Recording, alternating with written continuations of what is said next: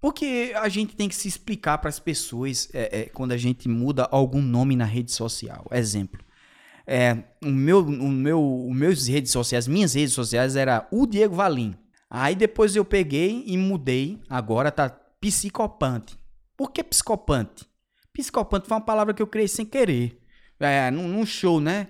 Que é uma coisa psicopante, é aquela coisa engraçada ao mesmo tempo meio doida. Então, a, a loucura junto com a graça.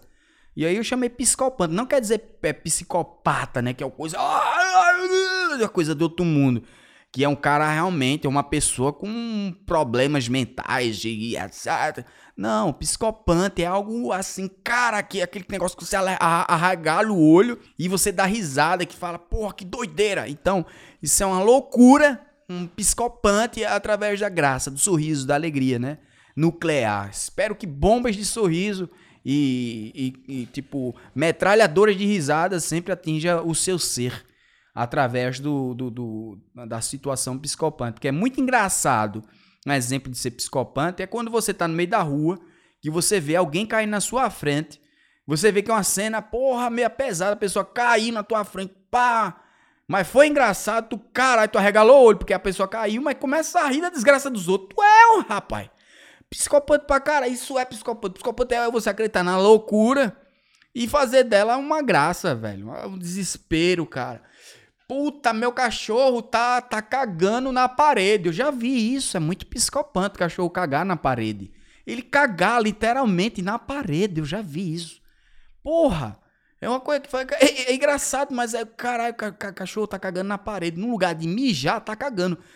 Então, é, eu mudei tudo, inclusive esse podcast aqui, eu mudei, era tropecei, agora é psicopante, porque psicopante vai ser tudo que eu puder criar hoje em dia. Porque isso, para mim, viver com esse a minha mente psicopante é uma, uma alegria imensa e muito feliz e honrada de poder viver de uma forma assim, é no meu íntimo, né? Porque eu não posso expor isso todos os dias a a sociedade, porque senão eu tenho medo de ser de fato internado, né? Eu tenho medo pra caralho. Então eu, eu consigo me conter através do silêncio. O silêncio é o que me guarda como um ser muito bacana. Ser genial, eu acho legal isso.